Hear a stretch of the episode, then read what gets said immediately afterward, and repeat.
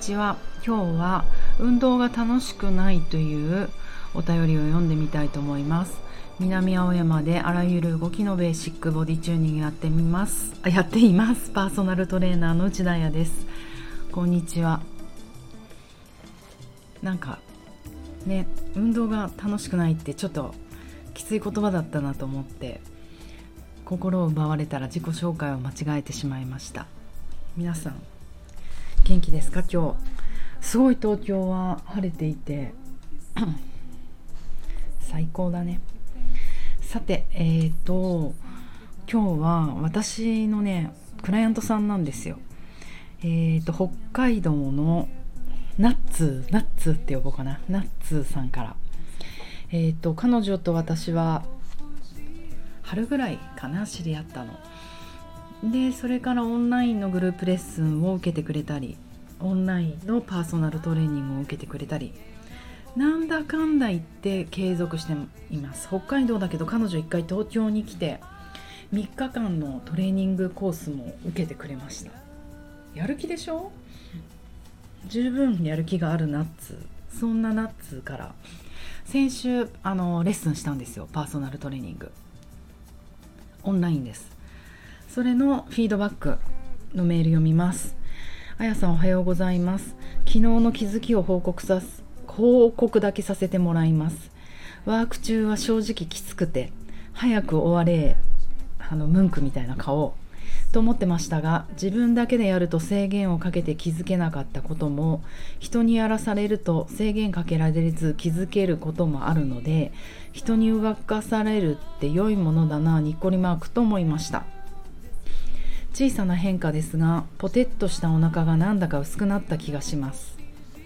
まだまだ楽しい音符マークではないですがコツコツ楽しみます。いつも本当にあやさんに会うと気づきがいっぱいで感謝です。ありがとうございます。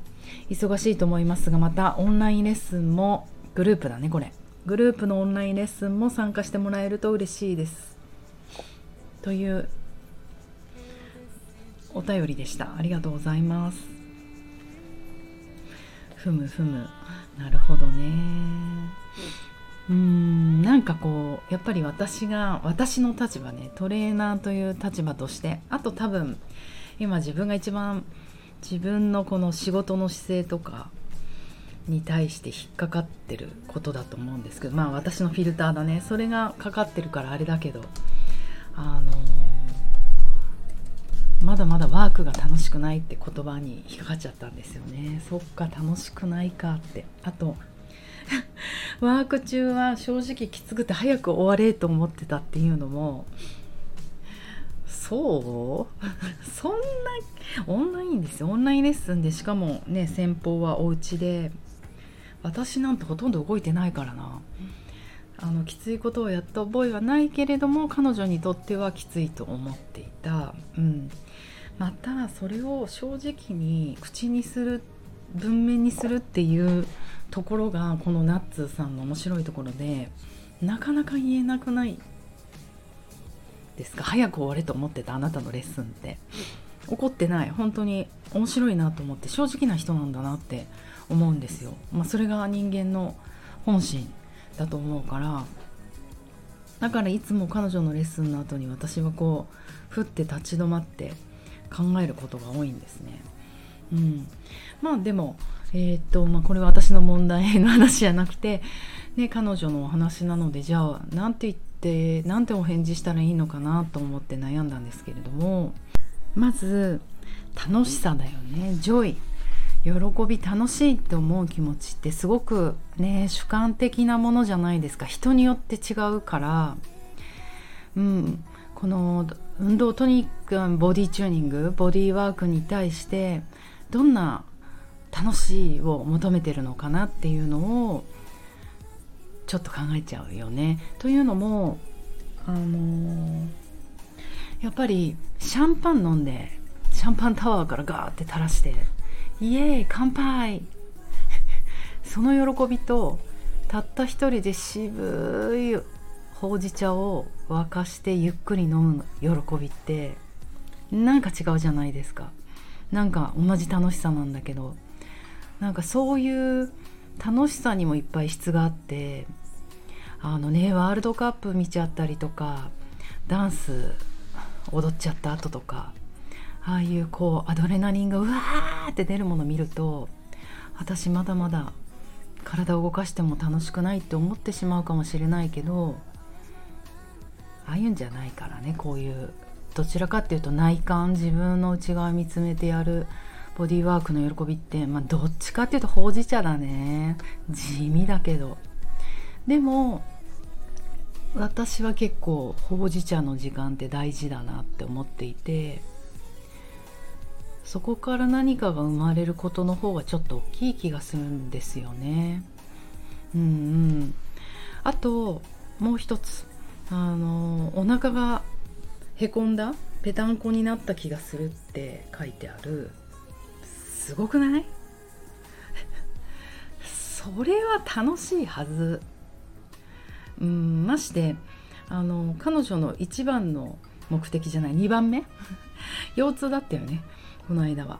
腰が痛いのが治るといいなっていうこととまあそういうウエスト周りとかおっしゃってたけどなんか目標設定してそれを達成できてるじゃんって思ったりするんですけどね。だからきっとね自分に厳しいのかなって思います。あのねそうそう自分に厳しい人はあのその設定をとっとと下げて喜びを大きくしていかないといけないね。あのあとは本質って生命原理にあると思ってるんですよ。だから私は生物学とかこの体を動かすということを勉強してるんですけど例えば細胞ね。細胞って生き残るために何をしてるかというと自らを壊し続けてる。そして再生させてる。まああのほらなんだっけ福岡伸一先生が言ってる動的平衡とかそうだけどえっ、と私たちは破壊と創造細胞の話ねを繰り返して生きている。でもすごく面白いのは生命体は壊すことの方が盛んに行われていると。壊して壊して作る。壊して壊して作る。でだんだん人間と衰えてくる。あの年を重ねて老化してくるとその壊す才能あの力がなくなってくる。でとうとう壊せなくなった時あの生まれることだけが生まれてることができる、うん、その時にやっぱり死が訪れると。要は代謝をしなくなるとこことだと思うんですよ。その生まれてくるものも正しい細胞じゃなくて何かの指令が変わってしまってがん細胞が生まれてしまうっていうことかもしれないしね。だから生命体って壊すことに躊躇なく毎日日々動いてると、うんうん、生き残るためには私たちは自ら壊し続けてるんですね。だけれどもすごい面白いのは恒常性っていうのもあって要はホメオスタシス、えーと、私たちはその、うん、頭とか意識で特にかたくなに壊すことをためらうのもある。壊すって怖いじゃないですか。まあ、細胞は怖いと思ってないからできるから。細胞には頭とか意識がないから。指令をくれないじゃん細胞に。もっと働けとかもっと生まれろとかもっと壊れろって言えないよね。だからうん何て言うのかな。壊れる壊すことを怖い変化が怖い。変化したいってみんな口で言うくせに結構拒んでるんだよね。うん。だからどこかかたくなに壊すことをためらってしまう。それをやるのは頭とか意識な問題だと思うんですよ。それでねこの夏美さんに何か一つ私なんぞがアドバイスできると思ったらやっぱりね運動が苦手だ運動が嫌いだっていうえー、っと自分の思いが壊せてないのかなって思う。うんきっとね昔からあの私が勉強が苦手なように 運動が苦手な人もいると思うんですよ。うんうん、その気持ちがすごく壊せてないから、うん、どこかでかたくなに壊すことを無意識でためらっている、うんうん、要は自分で自分に制限かけてるんだよね。だから楽しくないって思っちゃうのかも。続けることが難しい難しいっていうのがね彼女とレッスンするたびに彼女が言ってくれることなんだけど。いいんですよ。すごい正直。こんなことなかなか言える人いないからみんな頑張りますって言って家でねポテトチップ作って何もしてないっていう。まあ私そっち系ですけど。だからこれを乗り越えない限りうん自らを変えることができない。自分で自分を変えるってすごい大変なことなんですよ。だからみんな他者依存する、うん、宗教だったり神を探したりカリスマ探したりするじゃないですか。だから大変、まずはでも自分のブロックは自分なんだよね。でも彼女面白いことにもう答え書いててワーク中は正直きつくて早く終われと思ってましたが自分だけでやると制限をかけて気づけなかったことも人にやらされると制限をかけられずってこう制限制限って言ってるから何かが制限がかかってるってことはもう本能で気づいてるんですよね。そうこの人すごいところは本能でいろいろ気づいてるんだなって見てて思う、うん、だからその運動が嫌いだっていうその規制規制概念っていうか昔の自分の思いを壊すことを恐れないだね。もう細胞と同じ。どんどんそういう昔の、うん、恐怖とかコンプレックスとか怖さとかを壊して、うん、どんどん新しい自分になっていく。壊すことを恐れないで自らの細胞の性の生命力を脳が自覚して謙虚に学んでいくっつうのが大事なのかな。でもそれが生命現象それを頑張ろうじゃなくてそもそも人間はそういう力を持っている。人間っていうか自分の体の中に何万個ってある。細胞がそれをやっている。自転車操業だよね日々。生命現象って。